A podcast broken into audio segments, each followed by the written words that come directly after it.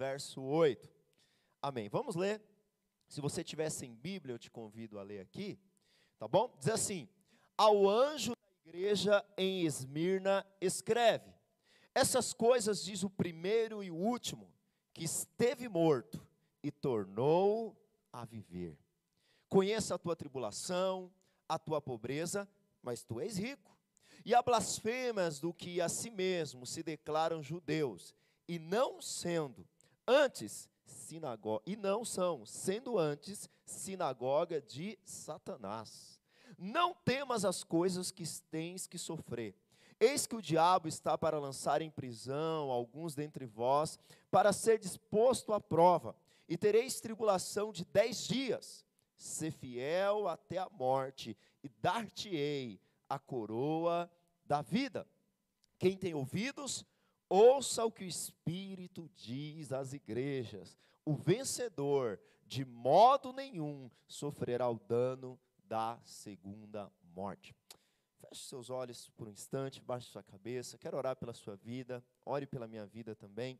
Pai, nós oramos em nome de Jesus por essa palavra. Que o Senhor fale ao nosso coração, que o Senhor ministre sobre as nossas vidas, que sejamos cheios do Teu Espírito e que possamos ser transformados pela palavra que vem do Senhor, em nome de Jesus. Diga amém. Irmãos, nós estamos nessa série de Apocalipse e nós vimos que Apocalipse não é um livro para você ficar assustado. Apocalipse não é um livro de tragédia, Apocalipse não é um livro de mistério. Né? O próprio nome Apocalipse significa revelação, é a revelação de Jesus Cristo. E Apocalipse há uma bem-aventurança, três bem-aventuranças para quem lê, para quem ouve e para quem pratica. Apocalipse, ele é a história de que Deus é soberano, de que Deus está no controle, de que esse mundo não foi deixado a, a, na, nas mãos dos homens, de que esse mundo não está largado. Não, Deus é o piloto da história, Deus é o comandante da história, Deus está no controle da história. E nós vemos que quando Jesus ele aparece para João, quando João tem revelação de Jesus Cristo, a igreja está nas mãos do Senhor. Portanto, nós estamos na mão do Senhor e da sua mão ninguém nos tirará. Amém? E aí, semana passada, nós vemos a respeito da igreja de Éfeso. Quando Jesus escreve na igreja de Éfeso, há duas imagens que Jesus fala a respeito de Éfeso. Primeiro, diz que aquela igreja está nas suas mãos, mas que também Jesus anda no meio daquela igreja. Aquela igreja, ela recebe um elogio por seu trabalho, por sua perseverança e por rejeitar a doutrina dos falsos apóstolos, que se diziam enviados de Deus, mas que eram mentirosos.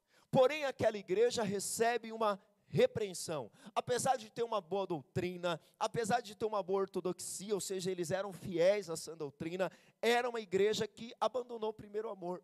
Era uma igreja que seu coração esfriou, era uma instituição, mas era uma instituição morta em si mesmo. Jesus disse: Olha, se você não se arrepender, eu vou tirar o meu luzeiro do, do seu meio, porque nós mesmos não temos luz em nós mesmos. Nós em nós mesmos, se eu sei que muitas pessoas falam assim, olha para dentro de você, enxerga o que há de bom dentro de você. Dentro de nós, por nós mesmos, não tem nada de bom. Nós somos como a lua que olha, que não tem luz própria, mas ela, por estar em frente ao sol, ela reflete a luz do sol. Nós, quando contemplamos a Jesus, então nós recebemos a luz de Cristo. E as pessoas falam: Nossa, como você tem algo bom. Quando eu estou perto de você, eu sinto paz. Mas não tem nada a ver com você, tem a ver com Cristo. O dia que você para de contemplar a Cristo, o dia que você para de andar com Cristo, até sua fisionomia muda. Sabia disso? É que você não lembra quando você chegou na igreja, mas você era muito feio, irmão dava vontade de correr. Mas aí você foi andando, mas aí você foi andando com Jesus. Aí você foi tendo um devocional com Jesus. Aí a gente olha para essa pessoa que está do seu lado aí. Irmão, ele ficou tão mais bonito depois que passou a andar com Jesus. Agora ele é mais sorridente. Olha só como ele sorri para você. Antes ele não sorria. Antes ele não sorria. É, Tem, tem, tem gente aí que chegou na nossa célula tem umas três semanas. Irmão do céu, já está muito mais bonita do que era três semanas atrás. Glória a Deus, aleluia. Amém? Você pode dizer amém? Amém, você está muito mais bonito. Por quê? Porque agora você tem contemplado a Jesus, você tem andado com Jesus. Amém? Eu quero só concluir aqui, mas você sabe que criança gostava de Jesus, né? E criança não gosta de gente carrancuda. Portanto, Jesus não era carrancudo. Então, se você tem andado com Jesus, tem que ter um sorriso aí nesse rosto. Amém? Glória a Deus. Então, é chamado ao arrependimento. Mas hoje, irmãos, eu quero falar a respeito de uma outra igreja. Essa igreja ela estava uns 56 quilômetros ao norte de Éfeso. E o nome dessa cidade onde a igreja estava localizada era Esmirna.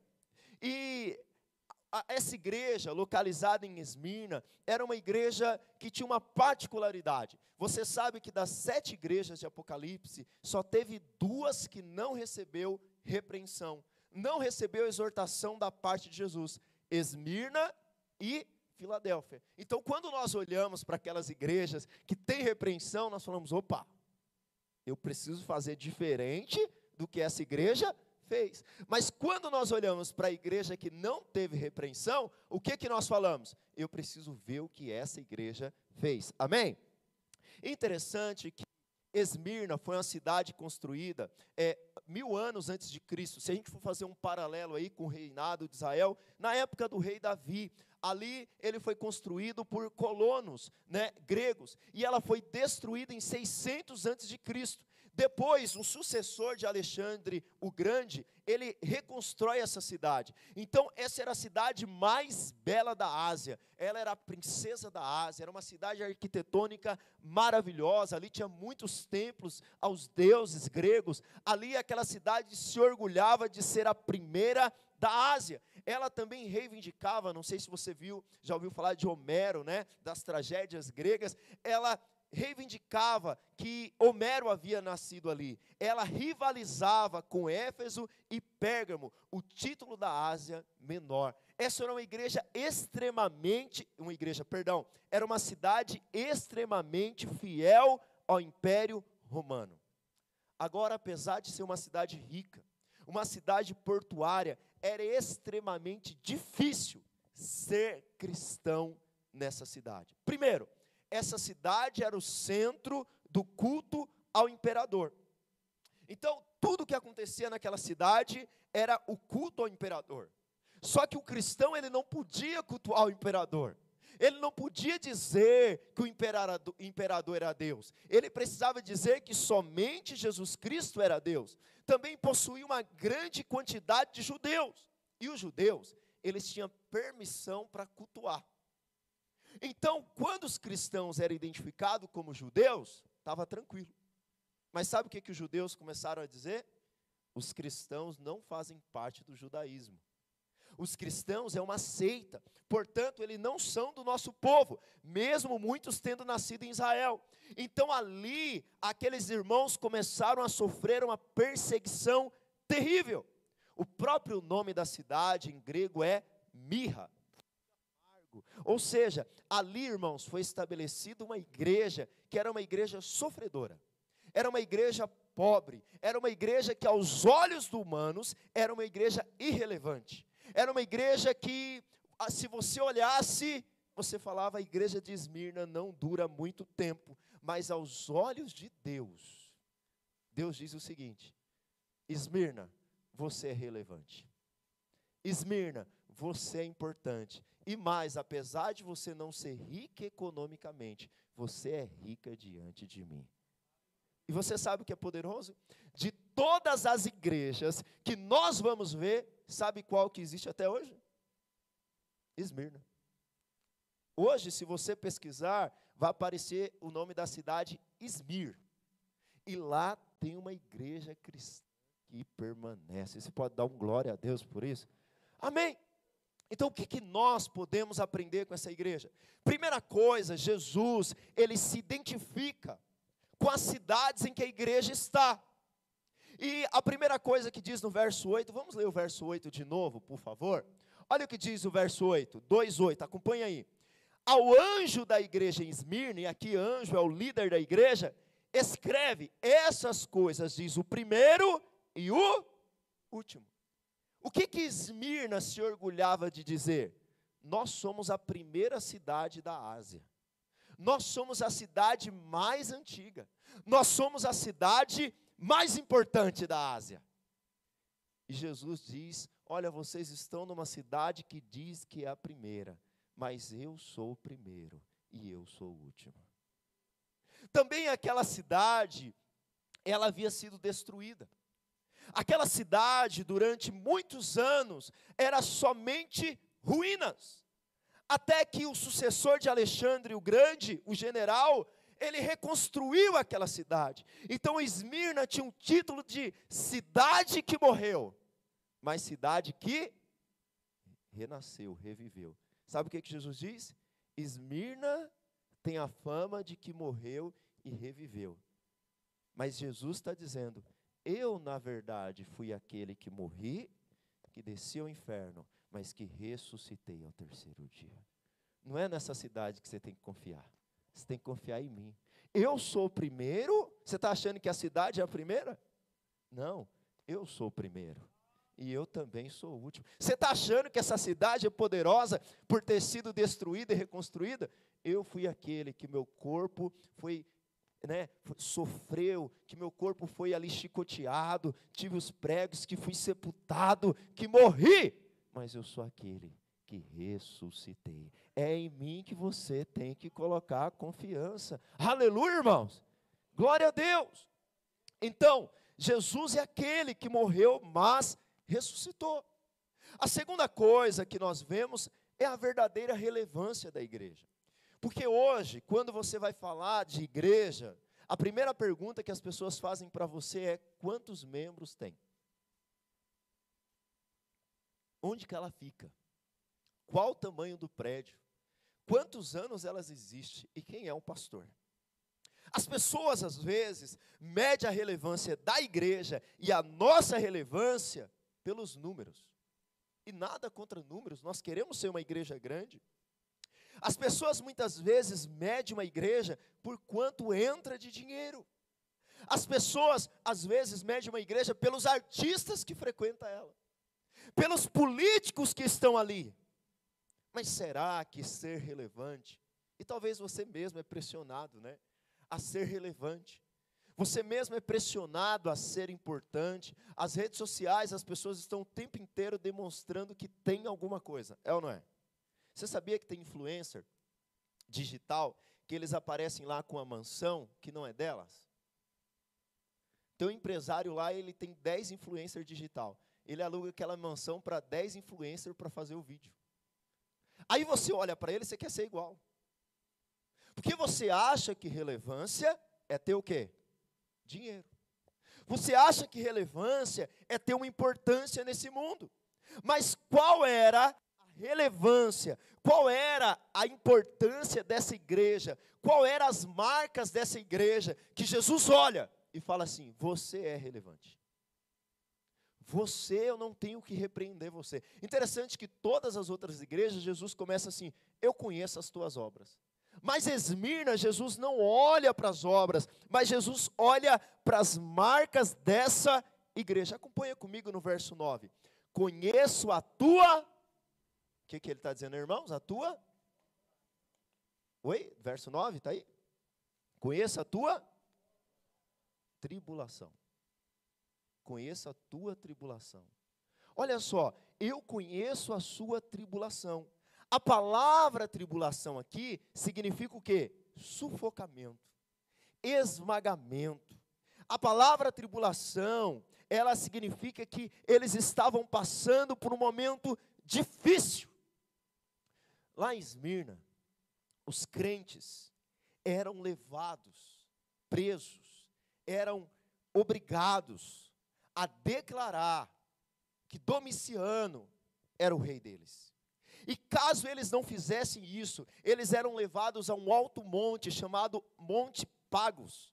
E ali no Monte Pagos, caso eles não negassem a Cristo, eles eram lançados daquele monte, com milhares de metros para baixo. Historiadores dizem que um dia só, 1.200 membros daquela igreja foram lançados por não negarem a Cristo. Já pensou um dia só? 1.200 pessoas foram levados prisioneiros até o cume do Monte Pagos e disse o seguinte: ou vocês negam a Jesus, ou nós lançamos você daqui. Aquela era uma igreja que estava sendo pressionada pela tribulação para desistir da sua fé. No ano 155, um dos homens mais conhecidos da igreja primitiva, chamado Policarpo, o bispo Policarpo, discípulo de João, aos seus 86 anos, foi ameaçado com feras, foi ameaçado com animais selvagens, a negar Jesus e dizer que o imperador era o rei. Mas aquele homem, aos 86 anos, disse: Se até hoje eu só recebi bem da parte de Jesus, por que eu amaldiçoaria o meu rei hoje? Então prepararam uma fogueira. E Policarpo, à vista de todos, disseram o seguinte: Vocês estão querendo me lançar no fogo. Esse fogo pode queimar meu corpo. Mas vocês não têm noção do que é o fogo eterno. Portanto, o que vocês têm que fazer, faz logo. Um homem de 86 anos entregou seu próprio corpo para ser queimado, porque sabia quem ele pertencia. Sabia quem era o seu Senhor. Nós vivemos uma época, irmãos, onde os cristãos perderam uma das suas alegrias. E qual que era a alegria? Lá em Filipenses 3:10, Paulo diz que uma das alegrias é nós participarmos do sofrimento de Jesus. Eu quero te dizer algo. Talvez não na minha geração, mas bem possível na geração dos, das minhas filhas. Nós passaremos por perseguição.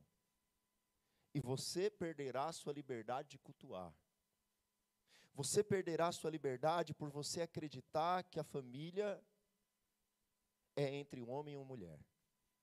Hoje, muitas igrejas não têm mais o seu estatuto aprovado. Se você colocar no estatuto que, você, que o pastor só faz casamento entre homens e mulheres, nós vamos ser colocados diante de uma prova muito grande. E qual será a nossa reação diante dessa prova? Porque às vezes, irmãos, a tribulação vem sobre nós. Em nenhum momento Jesus disse que você, por ser um cristão, não passaria por tribulação. Tem tribulação que é você mesmo que se coloca, é ou não é? Tem relacionamento que você se mete, sabe que você vai ser atribulado. Mas Jesus se importa com você mesmo assim e Jesus te livra em um momento da tribulação, amém? Tem, tem coisa que você se mete, por exemplo, vou dar um exemplo aqui, essa questão do cristão querer ser rico. Esse é um problema. Se você, eu vou, vou melhor, vou falar do segundo ponto, eu vou tocar nesse ponto aqui, vou abrir um parêntese e eu quero falar disso, tá bom? Vamos lá. A próxima coisa que eles enfrentaram, Jesus disse que conhece a tribulação deles. E aí Jesus disse: Eu conheço a tua. É o próximo ali. Conheço a tua tribulação e a tua pobreza. Volta lá, ela mesma, é no 9 mesmo. Conheça a tua pobreza, mas tu és o quê? Rico. Irmãos, não há nenhuma virtude em você ser pobre. Pobre por ser pobre por ser pobre, não há virtude. Não há virtude em você ser pobre por você ser relaxado e gastar demais no cartão de crédito. Não há nenhuma virtude em você ser pobre simplesmente porque você escolheu ser. Mas em nenhum lugar da Bíblia diz que pobreza também é maldição. O Novo Testamento diz que os pobres são bem-aventurados. Amém. Está cortando. Deixa eu pegar. Som. Jesus ele diz que ele cuida dos pobres. A questão da pobreza aqui não era porque Esmirna era uma cidade pobre.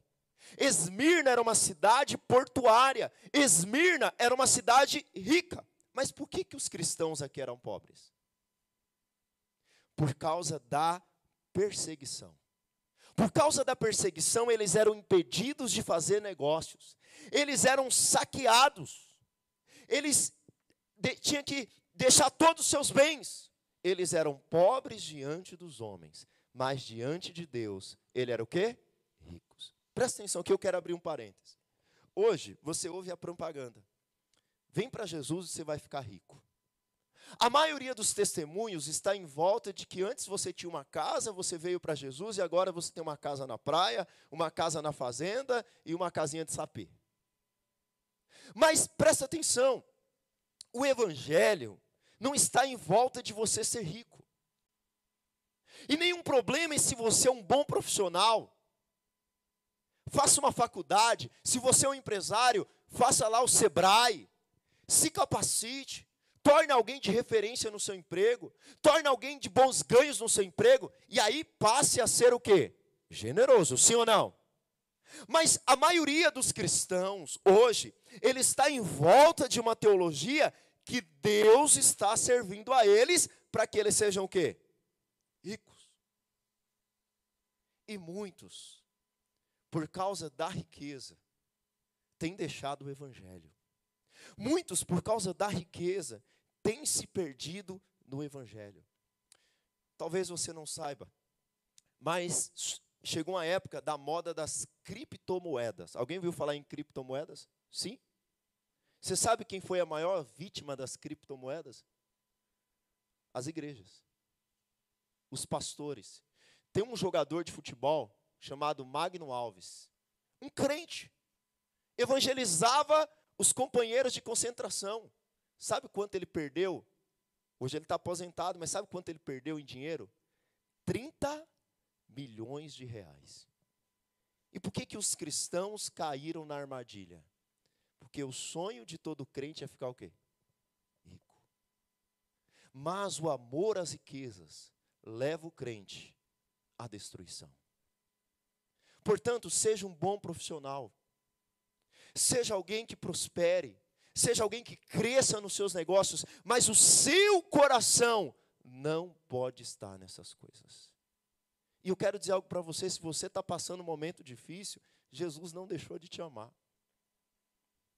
Se você está passando por um momento financeiro complicado, você não está debaixo de maldição. Você não precisa passar pelo sal grosso.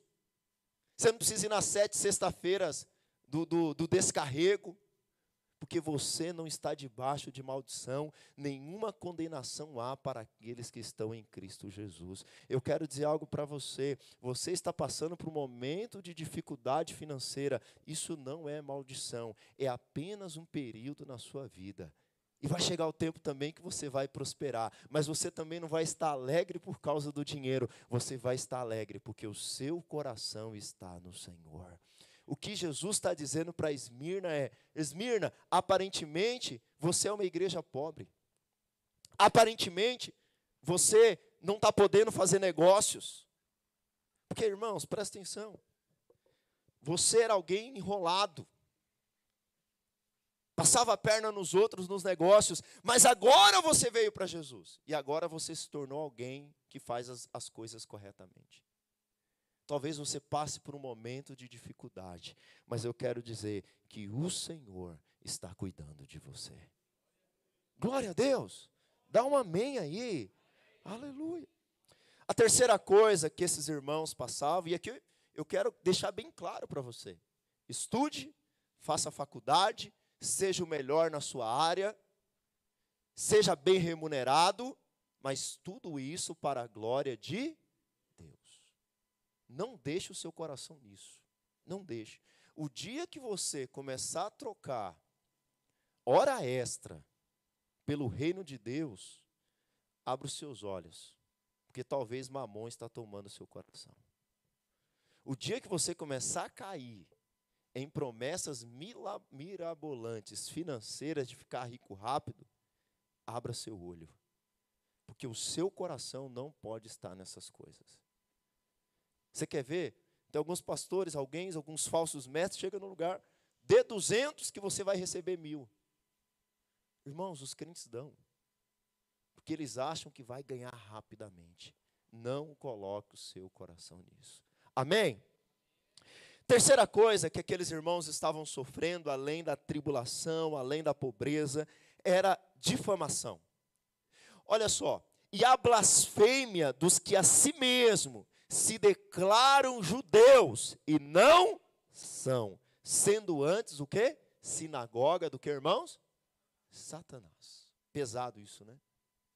O que os irmãos estavam sofrendo é que os judeus, e a maioria dos crentes aqui eram judeus, o próprio João era judeu, o próprio Jesus foi um judeu, é que por não serem mais parte do judaísmo, eles estavam sendo entregados pelos seus próprios compatriotas e sendo denunciados às autoridades. Os judeus, eles se achavam sinagoga de Deus. O termo sinagoga, a primeira vez que ele aparece, é em Números 16:3, quando o povo se rebela contra Moisés e diz: "Nós também somos congregação do Senhor".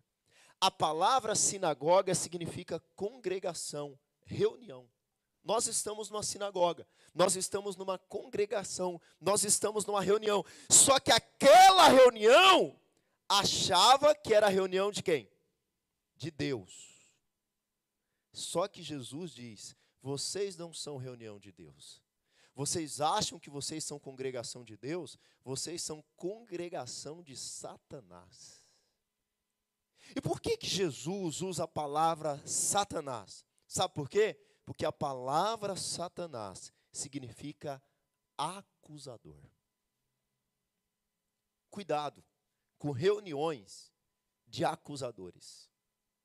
Cuidado quando você faz parte de uma reunião onde só tem gente que é acusador, porque uma reunião, uma congregação de acusadores, eles roubaram o emprego do diabo.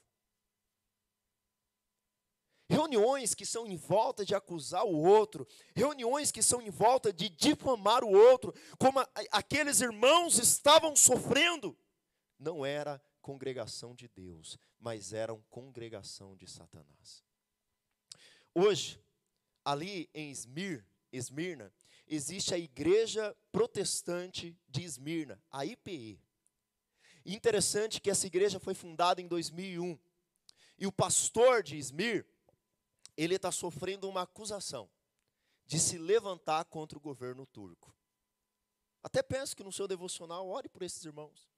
E aqueles irmãos, ele, eles são acusados de se levantarem contra o governo, mas eles permanecem firmes no Senhor. Talvez por ser fiel a Jesus, você vai ser difamado no seu trabalho. Talvez por ser fiel a Jesus, você vai ser difamado na sua família. Talvez por ser fiel a Jesus, você vai ser difamado entre os seus amigos. Ah, virou crentinho agora. Aprontou tanto e agora é o crentinho, então você é crentinho agora. Mas eu quero dizer algo para você. Não deixe que a sinagoga, que a congregação de Satanás atinge você. Porque o Senhor continua com você nas mãos dele. Amém, irmãos? Dá um glória a Deus aí. A quarta coisa que esses irmãos enfrentam está no verso 10. Quantos aí estão acompanhando aí? Dá um amém. Não temas as coisas que tens que sofrer. Eu acho maravilhoso, porque é Jesus falando. Jesus não diz assim, ó, eu estou te livrando. Eu estou te livrando do sofrimento. Mas o que Jesus é, diz é: não tenha medo do que você vai sofrer. E aí em seguida ele diz o seguinte: Eis que o diabo está para lançar em prisão alguns dentre vós, para ser disposto à prova. E tereis tribulação de dez dias. Talvez você olhe para a sua vida e você fala assim: Senhor, o senhor não sabe o que eu estou passando? O senhor não olha a tribulação que eu estou passando? O senhor não olha os problemas que eu estou passando? E Jesus diz o seguinte: eu olho, eu estou vendo, eu estou no controle, e eu digo para você: não tenha medo da tribulação que você vai passar. Quando ele diz isso, ele está dizendo: Eu sou senhor da história. Essa tribulação que você está passando, ela é de 10 dias. E aqui presta atenção, ele está citando Daniel, capítulo 1, verso 5 até o 16, onde Daniel e os seus amigos são estão servindo a Nabucodonosor e eles são chamados a comer do banquete da Babilônia. Mas Daniel diz o seguinte: nós não vamos comer das iguarias da Babilônia. Então, aquele que estava tomando conta deles diz o seguinte: Mas Daniel, se você ficar abatido, eu vou morrer. Então, eles são colocados em um teste de dez dias, comendo só legumes, irmãos. Eita, tribulação terrível, misericórdia. Tribulação pior que essa. E aí, no final dos dez dias, a fisionomia de Daniel e dos seus amigos está melhor do que aqueles que estavam comendo picanha. O que Jesus está dizendo aqui é o seguinte: você está passando por tribulação. Eu não vou te livrar da tribulação que você está passando por enquanto. É um período, é só um tempo. Essa tribulação vai terminar. Mas eu quero dizer que no final da tribulação, você vai ser aprovado e você vai estar melhor do que quando ela começou. Talvez você está passando por um momento de desemprego, por um momento de acusação, por um problema na família, uma enfermidade, por um, problema difícil. Mas eu quero dizer algo para você. No final desse problema, você vai olhar para trás e você vai dizer: Jesus, obrigado, porque o Senhor não tirou esse problema da minha vida. Obrigado, porque eu passei por esse problema. Como dizia aquele antigo cantor, né? Passei pela prova dando glória a Deus, mas você chegou no final dela e você diz: agora eu sou mais maduro em Cristo Jesus e eu sei que aquele que cuida de mim nunca me abandonou. Aleluia! E aí ele muda o termo. Interessante que Jesus não continua mais chamando Satanás de Satanás. Ele chama Satanás agora do que, irmãos? Diabo. No versículo anterior, ele chama Satanás de Satanás, acusador. Mas agora Satanás é chamado de quê? Porque diabo, a palavra diabo, significa adversário. Ele é o adversário da nossa alma. Ele é o adversário dos irmãos. Ele é aquele que se põe contra você e contra a igreja. Mas não tema, não tema porque ele é o pai da mentira, ele é o acusador, mas a aflição é apenas dez dias, a aflição é apenas um período, vai passar, e no final da aflição, ele tem uma promessa. Olha o que diz o final do versículo: ser fiel até a morte, e eu vou te dar a coroa da vida. Às vezes, irmãos, nós somos fiéis por conveniência. Tem gente que bate no peito e fala assim, pastor, eu sou muito fiel a Jesus. Nunca fiz sexo antes do casamento. Você é fiel porque ninguém nunca foi atrás de você. Aí quando aparece o primeiro gelzinho no cabelo, olhinho verde, já era fidelidade.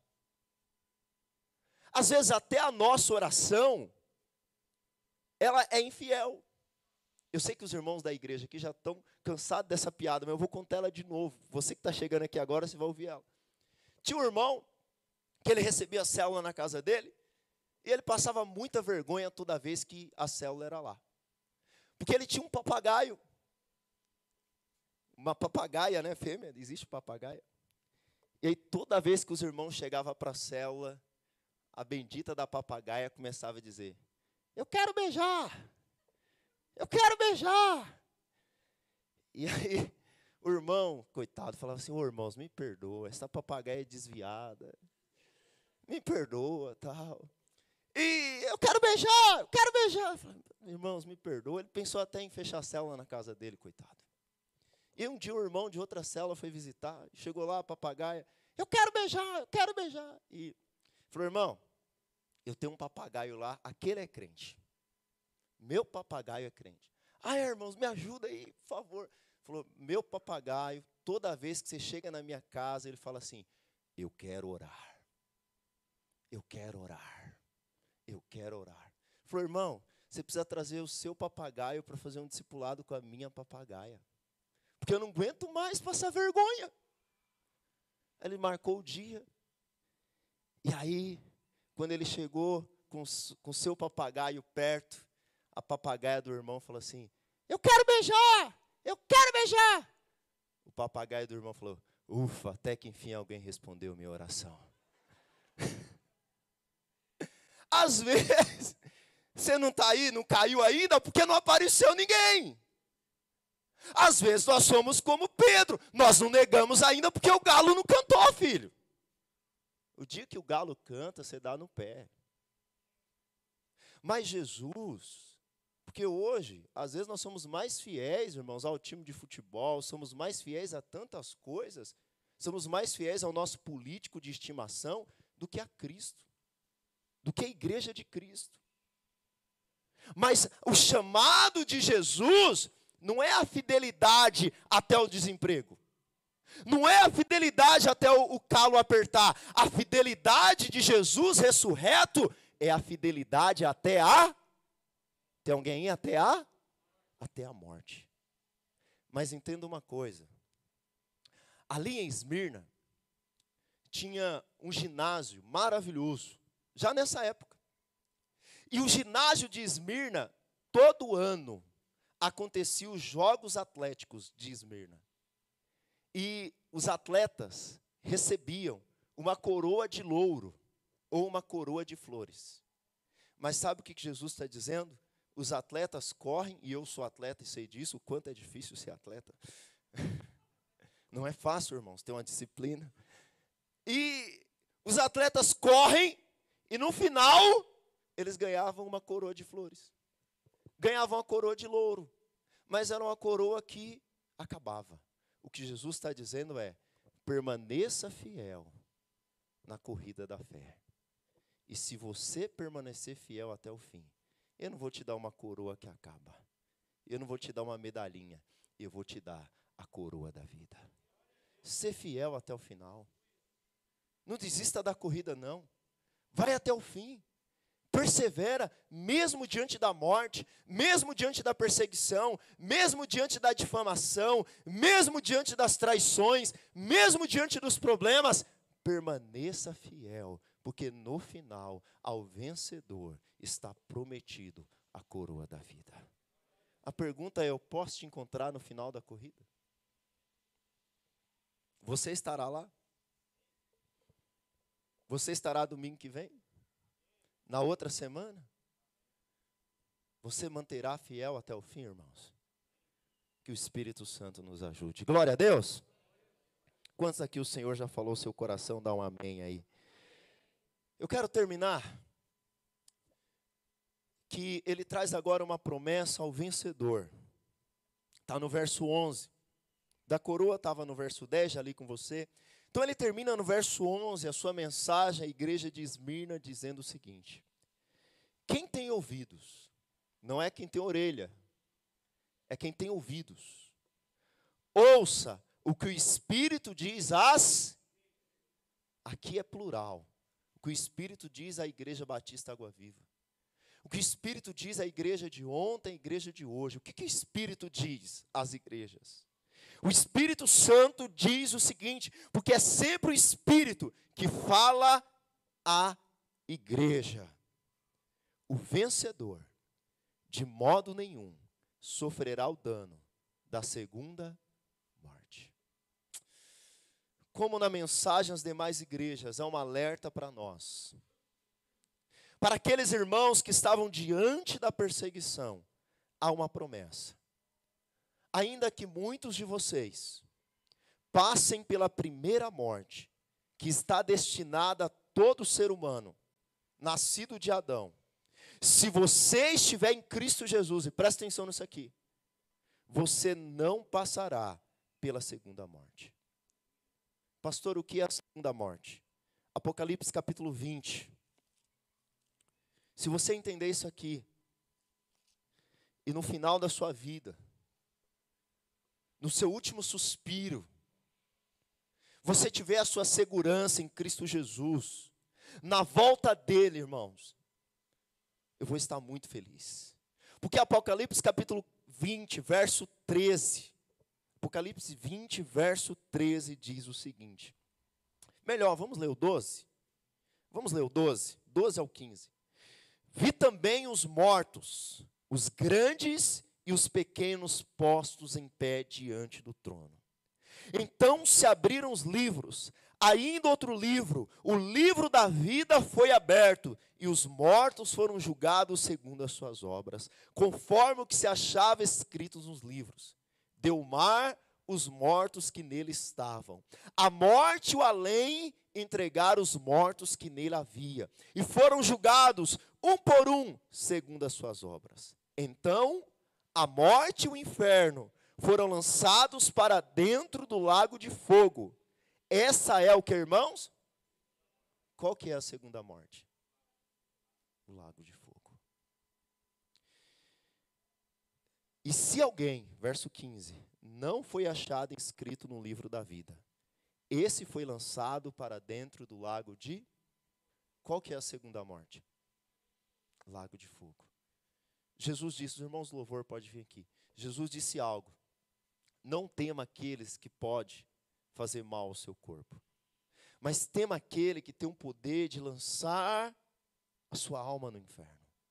O único que tem poder e autoridade sobre o inferno é o próprio Jesus, não é Satanás. Porque Jesus, ele tem a chave da morte e a chave do inferno. E sabe o que, que Jesus diz? Aquele que crer em mim terá a vida eterna. Eu queria que você ficasse de pé no seu lugar.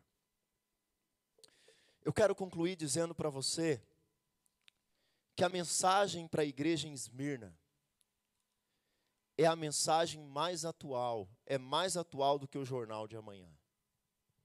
Amanhã você vai ligar de manhã, ver lá o SPTV, e você vai ter as notícias, mas eu quero dizer que essa mensagem é mais atual que a mensagem de amanhã. Hoje nós vivemos um mundo que está em volta, correndo atrás das riquezas dessa vida. E eu não estou dizendo que você não tem que ser bem sucedido, que você não tem que ter um bom emprego. Tenha. Mas a sua vida não é relevante por causa disso. A sua vida não é relevante pelo número de seguidores que você tem na rede social. A sua vida não é relevante pelo número de likes que você tem. A sua vida não é relevante pela conta bancária que você tem. A sua vida não é relevante pelo número de seguidores que você tem, porque você só precisa de dois seguidores na sua vida: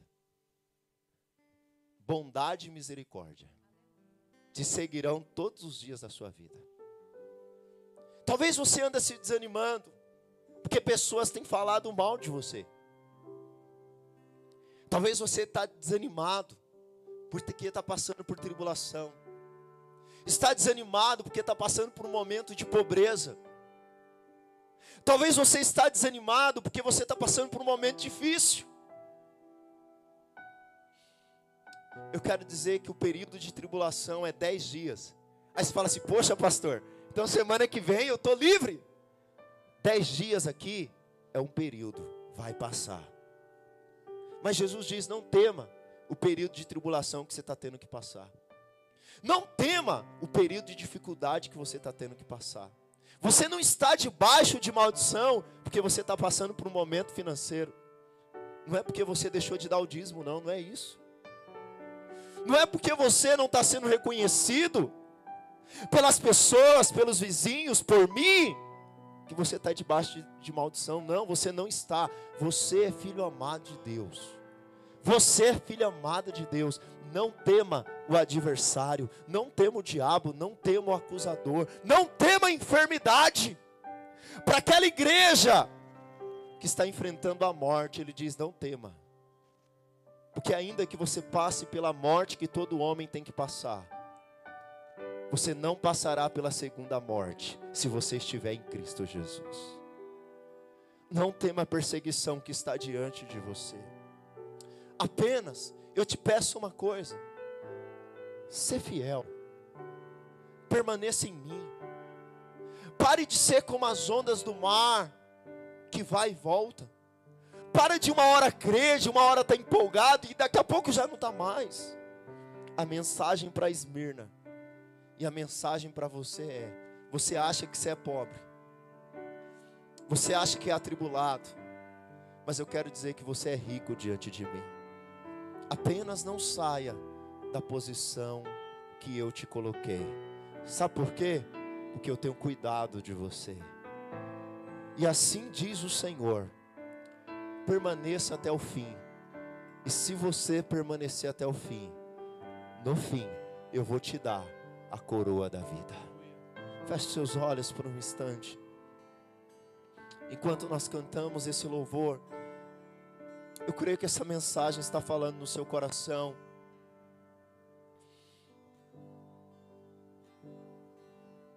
Cada vez que a minha fé é provada, tu me das a chance de crescer um pouco mais. As montanhas e vales, desertos e mares que atravesso me levam pra perto de ti. Minhas provações não são maiores que o meu Deus e não vão me impedir de caminhar. Se diante de mim não se abrir o mar, Deus vai me fazer andar por sobre as águas, rompendo em fé. Minha vida se revestirá do teu poder, rompendo Com ousadia vou mover no sobrenatural. Vou lutar e vencer. Vou plantar e colher. A cada dia vou viver rompendo em fé. Sabe, irmãos, dias eu estava conversando com a minha esposa, e nós, como pastores, nós olhamos para a vida de cada um dos irmãos, e nós tomamos as tribulações para nós. Às vezes nós ouvimos de irmãs que sofrem violência doméstica, nós ouvimos de pessoas que estão desempregadas, passando um momento difícil, momento de enfermidade. E se nós pudéssemos, nós resolveríamos todos os seus problemas. Dá vontade de pegar cada um no colo, né? E levar para casa e resolver. Mas nós não podemos. Nós mesmos temos as nossas tribulações. E às vezes nós oramos e falamos: Jesus, resolve. Resolve a vida daquela irmã, resolve a vida daquele irmão. E às vezes a única resposta que o Senhor nos dá é: nós pedimos cura, né? E o Senhor fala: calma, é um período de tribulação, não temas, só ser fiel até o fim. Eu quero dizer algo para você que está passando por tribulação. O Senhor está cuidando de você. Talvez Ele não vai tirar essa tribulação hoje. Talvez você vai ter que passar ainda alguns dias difíceis. Mas eu quero dizer que você está na mão dele.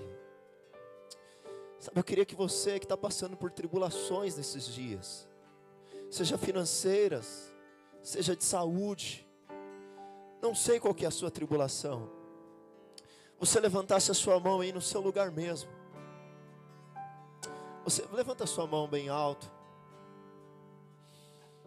algum desses irmãos que estão com a mão abaixada, vá até um desses irmãos. Se possível, ore por ele. Se você tiver liberdade e você puder abraçá-lo, eu queria que você orasse pela vida deles agora, porque a sua fé está sendo posta à prova. Temos alguns outros irmãos.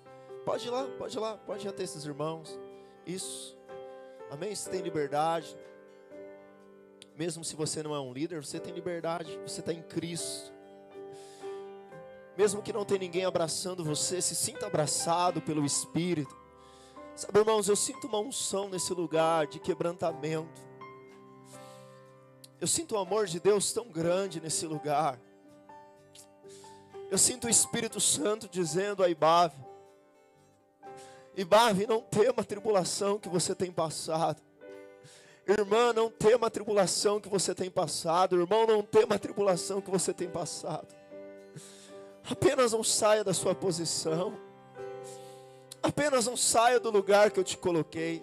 Os servos que estiverem no fundo, quiser vir aqui à frente também, pode vir. Não precisa ficar aí não, pode vir. Amém. A sua fé está sendo provada. Mas você não receberá aprovação maior do que você pode suportar. Você será tocado pelo amor, pelo Espírito Santo nessa hora. Nós vamos cantar essa canção mais uma vez, Marcel. Aleluia.